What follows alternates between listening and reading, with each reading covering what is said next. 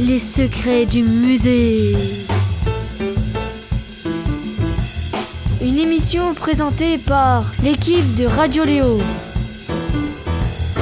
La radio du collège Léo Lagrange.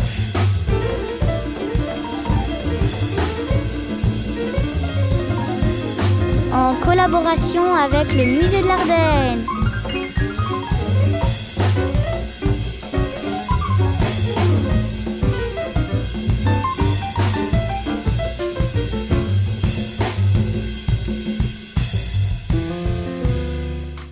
Bonjour à tous, j'espère que vous allez très bien. Nous nous allons très bien. Nous sommes actuellement dans le musée de l'Ardenne. Et oui, nous ne sommes plus dans notre studio. Aujourd'hui, nous allons vous parler des merveilles et des secrets du musée. Bonjour à tous, euh, il est actuellement 16h13 dans notre merveilleux studio musée. Euh, euh, pour aujourd'hui la météo, il fait très froid avec un petit peu de soleil mais beaucoup de nuages. Et aujourd'hui c'est une émission très spéciale parce qu'on a du public, des parents et des professeurs et quelques membres de l'équipe du, du musée. Je vous dirais même que c'est un très bon temps pour t'aller au musée.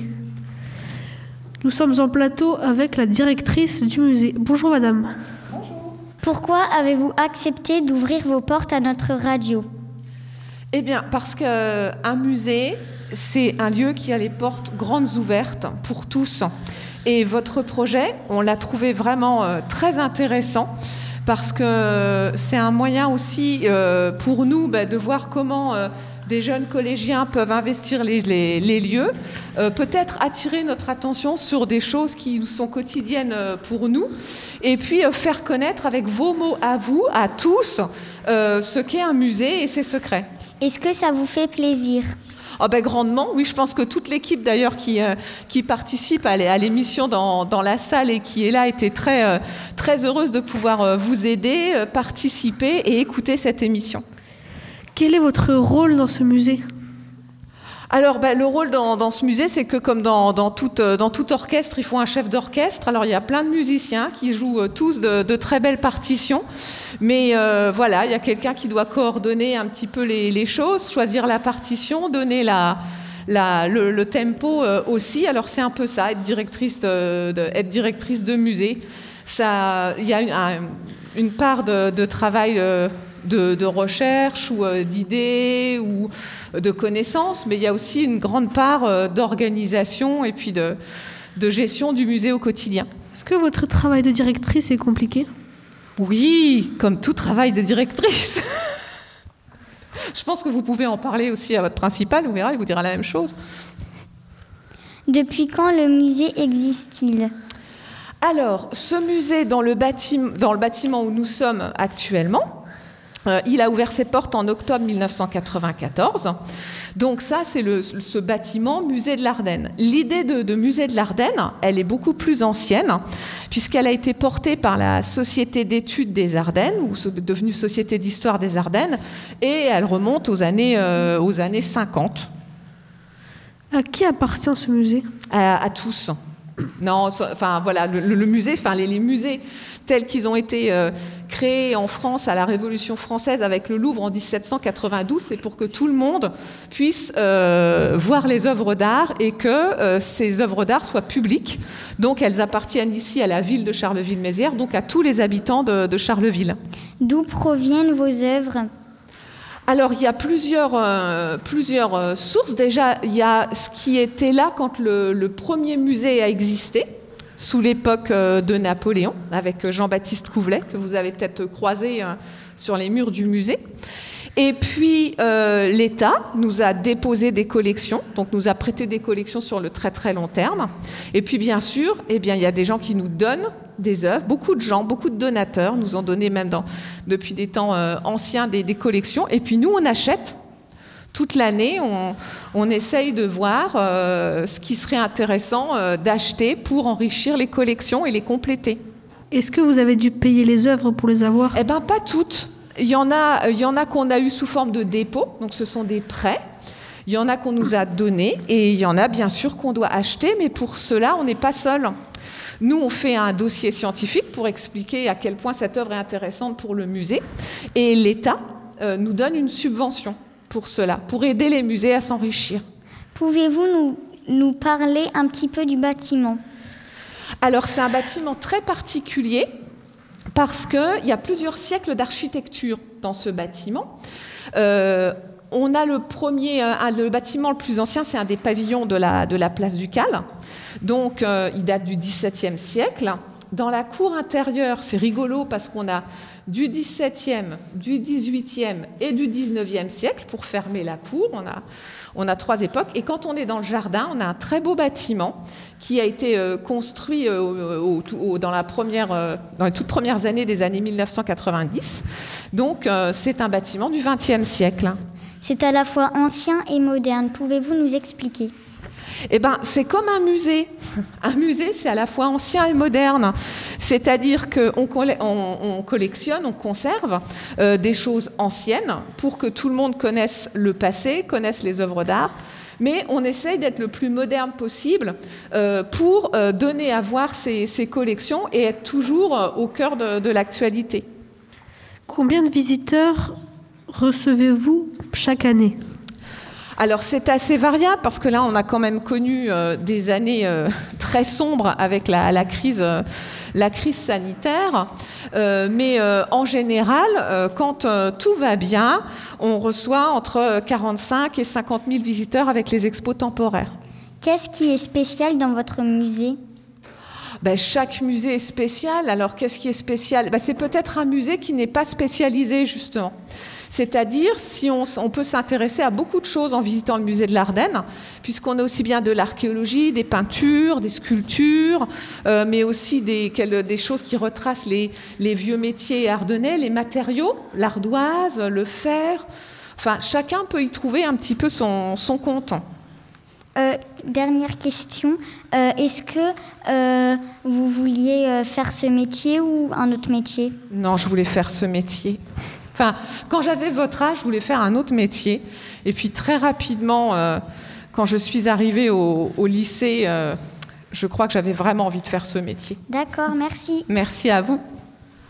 C'est la radio Léo. Studio 103. On est en live. Nous avons rencontré quelques visiteurs ce matin. Écoutez notre reportage. Est-ce que vous venez de Charleville-Mézières? Non, pas du tout, je viens de Haute-Marne. J'habite dans le Gard, à côté de Nîmes. Non, on habite en région parisienne et on, on est venu passer euh, quelques jours ici, deux jours ici. Est-ce que euh, vous vous souvenez de votre salle préférée dans ce musée?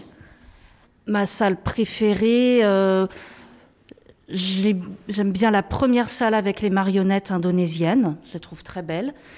Et puis j'aime bien aussi les salles sur le paléolithique et le néolithique. Alors je suis particulièrement attirée par euh, les marionnettes.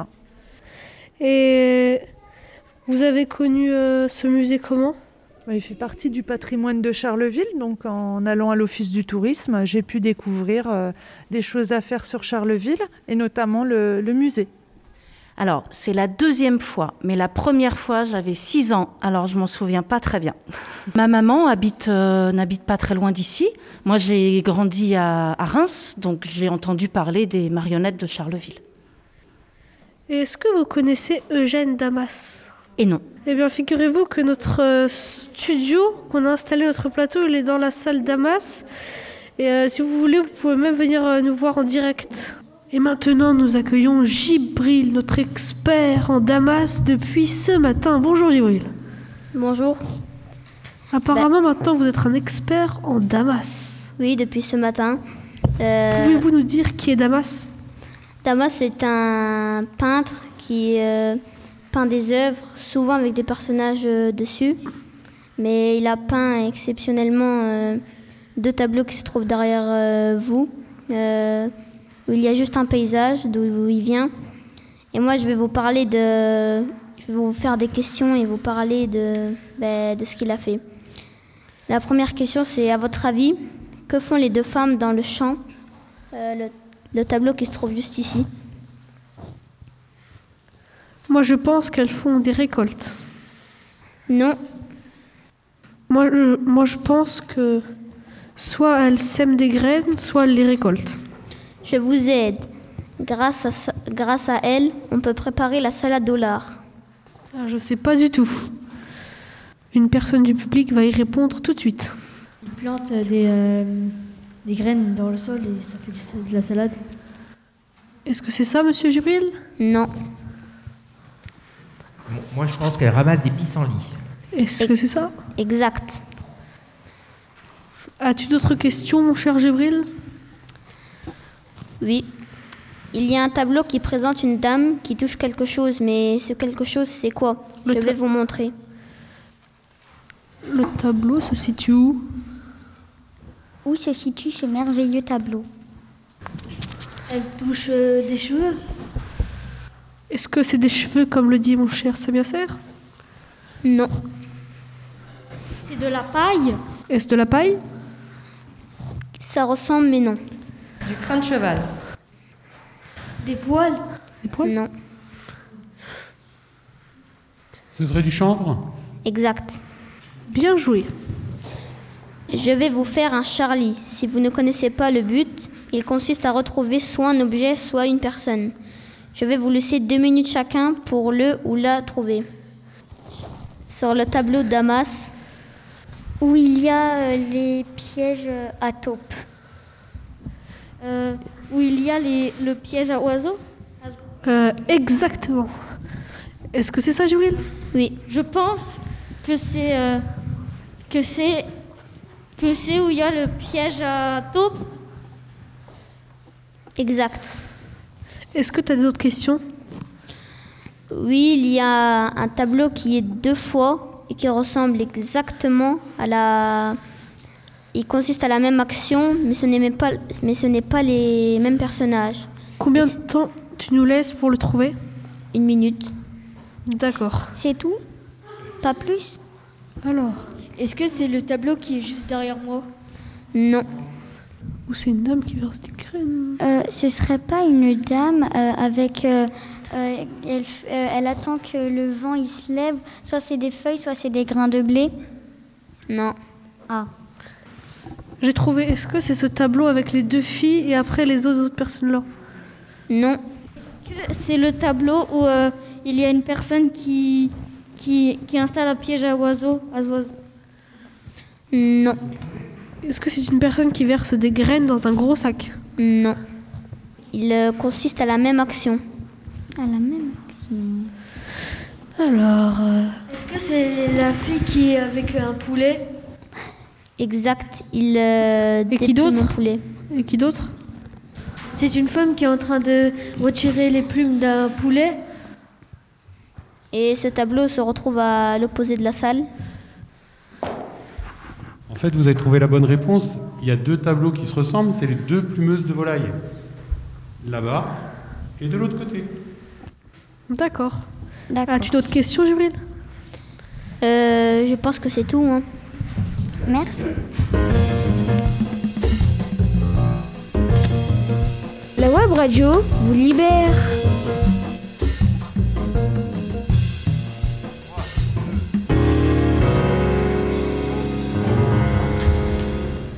Et maintenant, nous allons vous parler de quelque chose de spécial et même un peu effrayant.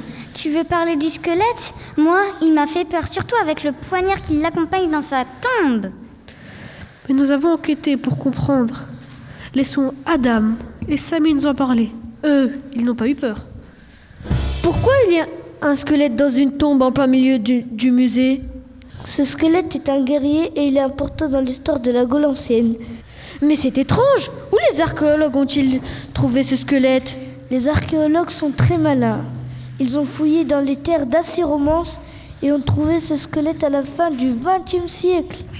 Mais tu n'as toujours pas dit de quand date-t-il Ce guerrier est très vieux. Il date de 450, v- 425 avant Jésus-Christ, tu t'en rends compte? Oui, mais quelle est l'utilité des objets autour de ce guerrier? Et qu'est-ce que c'est? Autour de ce guerrier gaulois se trouve un poignard, des anneaux et des vases pour faire des offrandes aux dieux car les Gaulois étaient polythéistes. Mais c'est incroyable qu'est-ce qui lui est arrivé? Pourquoi est-il en mauvais état? Ce guerrier est en mauvais état parce qu'au fil du temps qu'il était enterré sous terre, il s'est dégradé et ses os se sont détachés. Et si tu demandes pourquoi ses proches l'ont enterré avec ces objets, car comme je te l'ai dit, ils étaient polythéistes et ils croyaient à la vie après la mort. D'accord, merci pour les renseignements. Ça m'a vraiment appris beaucoup de choses sur ce squelette. On a un studio Léo. Terre Studio Léo. C'est le studio Léo. C'est le studio Léo. Informatique, c'est le studio Léo. Un studio Léo. Léo, Léo, Léo. Studio Léo. Un studio Léo. Léo. Un studio Léo. Le studio Léo. Léo. Il y a le il a le squelette nous a mis un petit coup de pression, surtout à toi, Eléa. Est-ce que les armes te font peur aussi? Oh oui, beaucoup, surtout quand on est en guerre parce qu'ils peuvent te tirer dessus à tout moment. Nos envoyés spéciaux Enzo de Villan et Cefa vont nous révéler les secrets des armes de Charleville-Mézières. C'est Enzo qui est avec nous au micro. Bonjour à vous. Bonjour. Alors, euh, notre, lors de notre visite, une salle nous a particulièrement surpris. C'est une salle qui est remplie d'armes, des carabines, des fusils et un gros canon. Ce sont des armes très anciennes. Elles datent du XVIIe et du XVIIIe siècle. On voit même leur mécanisme. Je vais vous expliquer. Alors, on met une balle dans le, fusil. Ensuite, on introduit un peu de poudre. Un mécanisme à silex provoque une étincelle dès qu'on actionne la détente. Et la balle se- est propulsée hors du fusil à une grande vitesse. Mais pourquoi on, on trouve tant autant dans ce musée? Il y avait au XVIIe siècle une manufacture, royale d'armes dans notre ville. Les armes servaient dans, dans tout le royaume. On voit encore l'inscription Manufacture de Charleville sur les armes. Le 1er janvier 1836, la manufacture ferme son atelier d'armes définitivement. Mais entre-temps, les ouvriers ont fabriqué des armes pour les particuliers qui se faisaient faire des fusils personnalisés. On en voit de très étranges qui sont devenus très rares. Nous avons en effet une arme mystère avec une décoration bizarre et toujours inexpliquée. On y voit des les écailles d'un poisson, les oreilles d'un renard et la tête d'une espèce de loup. C'était peut-être un fusil pour les pêcheurs Quand vous visiterez cette salle, vous ne manquez pas le gros canon qui a été retrouvé près du Mont Olympe, sous l'eau. À l'époque, il valait mieux éviter d'être dans la trajectoire du boulet de canon. En tout cas, cette salle nous représente un aspect très important de Charleville-Mézières. Avec mes. Mi, mi, mi, mi, mi, mi, mi, mi, mi, mi, mi, mi, mi. Mais sont des nouveautés. Le musée de l'Ardenne a prévu des solutions pour que les personnes privées de la vue puissent toucher certains tableaux et les représenter. Bonjour Manel, du coup euh, là on va euh, faire euh, comme si tu étais malvoyante, presque aveugle. Et est-ce que d'abord tu es d'accord? Oui, oui, je suis d'accord. D'accord, du coup, euh, c'est comme, enfin, c'est des reproductions et euh, du coup, bah, tu vas devoir euh, te cacher les yeux et avec tes mains, tu vas devoir euh, toucher et on va te poser quelques questions. Ok, parfait. Donc là, on va la guider. Donc là, d'abord, euh, non, ici, ici. Voilà, stop. T'as bien fermé les yeux Voilà, je sais pas. voir Ok, donc là, tu peux toucher. Oh. Quel est ton ressenti? On dirait un. Je sais pas trop. Un visage Ce n'est pas un visage. Est-ce que ça, c'est l'œuvre? Euh, oui, tout est l'œuvre que tu touches. Ça, on dirait un chapeau. C'est très bien. Euh. un-. Après, du coup, peut-être s'il y a un chapeau, peut-être une personne. Oui. Euh, Ce qui est un petit peu logique. euh, Donc là, on va te faire toucher l'autre œuvre à côté, enfin l'autre reproduction d'à côté. ça, je sais pas. hein. Ça, c'est notre personne aussi, non? Oui. Exactement. Donc là, on va te faire tout le tour. Vas-y, fais le tour. Non, comme ça. En comme ça. Fais le tour. Voilà. Donc là, Manel, tu vas regarder le tableau. Ok. Ah, en fait, il y avait plusieurs personnes à l'arrière, avec deux personnes devant qui essayent de parler. Et à côté, on a le vrai tableau. C'est exactement ça. On va passer à l'autre œuvre. Donc là, euh, on a mis une autre euh, reproduction euh, à Manel. Il y a de la texture en haut. Oui. Comme des petits pointillés. Oui. On sait pas trop. On peut dire ça. Peut-être ça, c'est une personne, je pense. Ça, c'est le Euh, visage. oui. Ça, c'est le visage d'une personne Oui. Ok. Ça, c'est une autre personne, non Euh, oui. Ok. Ça, c'est pas une personne, ça, non Euh, si, si, c'est une personne. Ah, on n'aurait pas dit, genre, on aurait dit qu'elle est assise ou.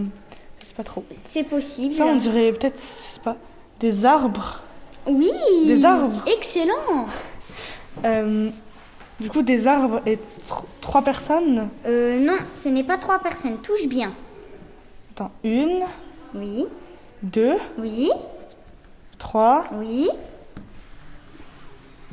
quatre. Oui. Et c'est tout. Voilà. Donc là, Manel va ouvrir les yeux dans 3, 2, 1. C'est parti, Manel, ouvre les yeux. Ah ok, euh, je m'attendais pas trop à ça, mais euh, il y a donc euh, quatre personnes, dont trois assises et une allongée et encore une debout. Est-ce que c'est assez compliqué? Euh, un petit peu quand même, parce que après au niveau de la texture, on n'aurait pas forcément dit des arbres. Si tu étais vraiment malvoyante, est-ce que ça t'aurait aidé pour euh, les œuvres?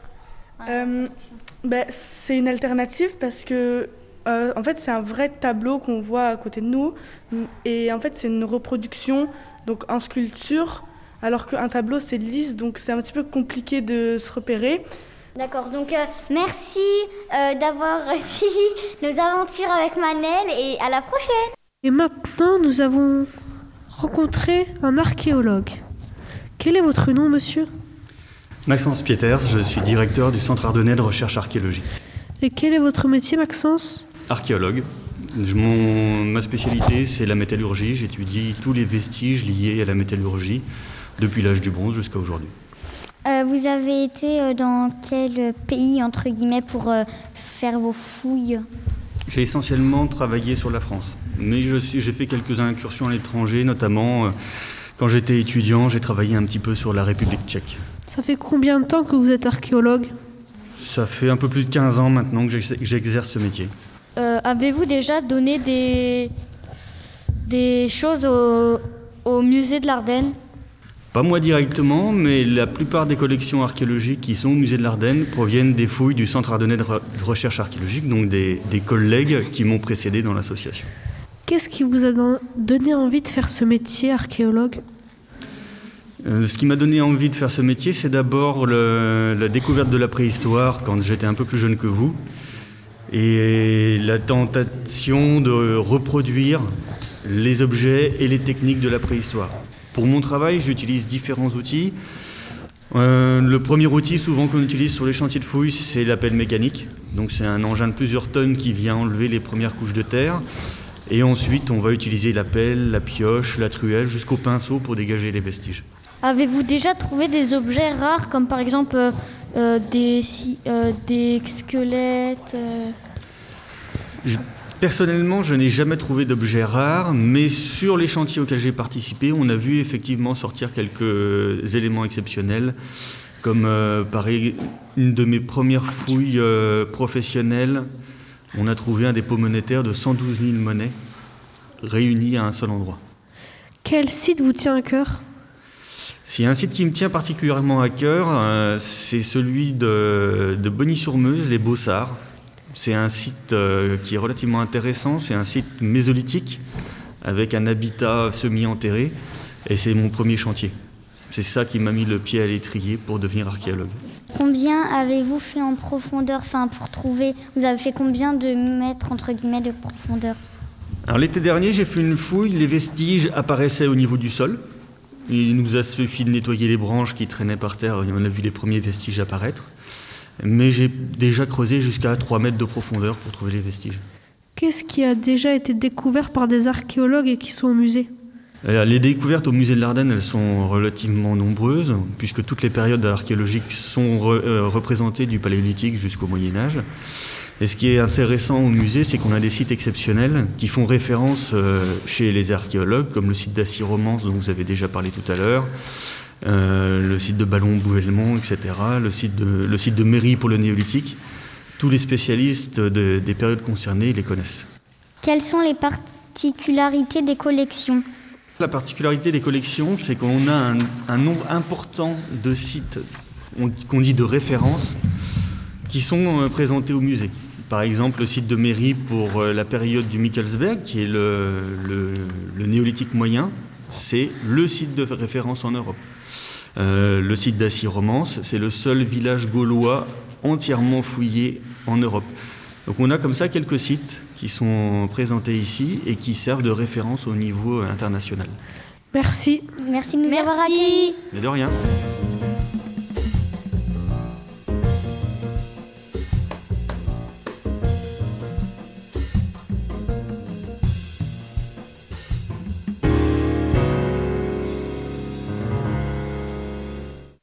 Maintenant, nous parlons de peinture avec le peintre Couvelet. C'est un peintre que Elan a particulièrement apprécié. Il va vous en parler et vous révéler les secrets de son art.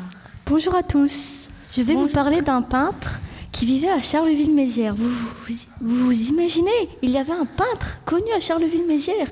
Il s'appelait Jean-Baptiste Couvelet. Il est né à Charleville en 1772 et est mort à Mézières en 1830. Car à cette époque, les deux villes n'étaient pas encore réunies.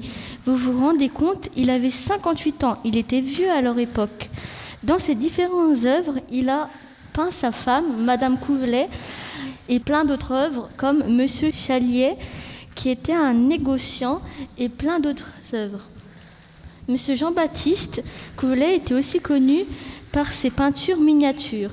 Sur ivoire, vous vous imaginez des peintures miniatures? Ça devait être dur de peindre des petites peintures. Moi, je ne m'imagine pas peindre des petites peintures. Vous, vous vous imaginez Peindre des petites peintures? Dites-moi dans les commentaires. Dans ces, petits, dans, cette dans ces petites peintures, il a peint une peinture miniature de la famille Henri Piret, mais ces petites peintures sont tellement bien faites que l'on dirait des photos. Mais il a fait d'autres mini-peintures comme une jeune femme au berceau et plein d'autres œuvres. Mais les personnes que a peint Couvelet étaient assez riches pour pouvoir les peindre. C'est la radio Léo. Studio 103. On est en live. En passant place Churchill, on peut apercevoir le fameux le grand marionnettisme. On peut tomber nez à nez avec les pieds de ce géant. Toutes les heures, il nous raconte un épisode d'une histoire légendaire. Mais en entrant dans le musée, vous pourrez observer le fonctionnement du mécanisme qui fait fonctionner ce célèbre automate. Luciano et Zouir ont enquêté pour nous. Bonjour. Bonjour. Bonjour. Euh, bon, euh, on est ici pour euh, parler du, du grand géant marionnettiste. Bon, euh, on voulait commencer par laisser quelqu'un deviner euh, l'année de création au public. Qui veut se porter volontaire pour essayer? Gibril? 1750 Est-ce que c'est... Non. 1759 Non. Non, c'est plus euh, après. 1992 Un peu moins. Un peu 1990 Un peu plus. 1991 Oui. Oui. Très bien. Euh, cette création a été euh, créée en 1991 par Jacques Monestier. Pouvez nous expliquer le système, comment ça fonctionne? Bah, il y a 12 euh, chapitres. Chaque euh, chapitre raconte rac- bon, chaque euh, chapitre euh, raconte euh, un petit bout de l'histoire euh, de Les quatre fils aimants. de quatre fils émo. Par exemple, euh, il raconte à chaque heure pile, par exemple 14 heures, il raconte un chapitre jusqu'à 21 heures. Et le chapitre dure deux minutes. Vous en savez un peu plus sur ces marionnettes et sur ce grand marionnettiste? Euh, oui. En fait, Jacques Monestier est euh, spécialiste en automate. En tomate Euh, non. il est, il est spécial. En, fait, automate, c'est, euh, ah, c'est, il est spécialiste en appareils qui peuvent, euh, qui peuvent refaire un mouvement euh, fait par un être vivant.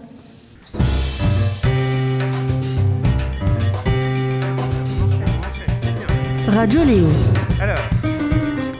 Puisque l'on parle de marionnettiste, parlons de marionnettes.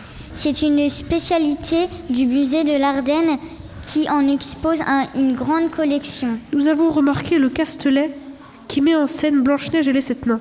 Pourtant, il n'y a que sept nains. Nous avons compté, recompté. Il y a bien sept nains. Pourtant, on a compté pendant 15 minutes. Pourquoi? De Villane et Sefa ont, enquê- ont enquêté sa- sur cette disparition. Bonjour, Céfa et De Villane. Bonjour. Euh, nous avons visité une salle avec des marionnettes. Elles venaient de plusieurs pays. Ah bon? Même la France? Euh, Oui, nous avons, nous avons vu aussi les marionnettes de, de Blanche-Neige et les sept nains qui sont présents dans leur castelet. Un castelet? Mais qu'est-ce que c'est? C'est un élément de décor servant à cacher la personne qui manipule la marionnette qu'on appelle le marionnettiste. Comment il les manipule? Ce sont des marionnettes à gaines pour les manipuler en enfilant la main à l'intérieur. Et en quoi sont-elles fabriquées? Leur visage est tricoté en laine, il y a aussi du carton et du tissu. Mais attends, est-ce que tu as bien compté les nains? Oui, je les avais bien comptés. Pourquoi Il y en avait sept Oh non, il en manque deux. Il n'y en a que cinq. Où sont-elles passées On a un un studio studio. Léo. Studio Léo. C'est le studio Léo. C'est studio Léo. Informatique, studio Léo. Un studio Léo. Léo, Léo, Léo. Studio Léo. Un studio Léo. Léo. Un studio Léo. Le studio Léo. Léo. Le son. Ah,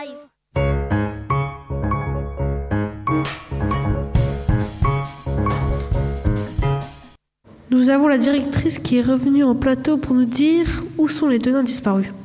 Alors, est-ce que vous avez déjà vu Amélie Poulain? Non. Ah, dans le film Amélie Poulain, il y a un nain de jardin qui voyage. Eh ben, nos nains, ils voyagent parce que, en fait, les collections d'un musée, elles restent pas tout le temps euh, au musée ou elles restent pas tout le temps dans les réserves. Souvent, on se prête les collections entre musées.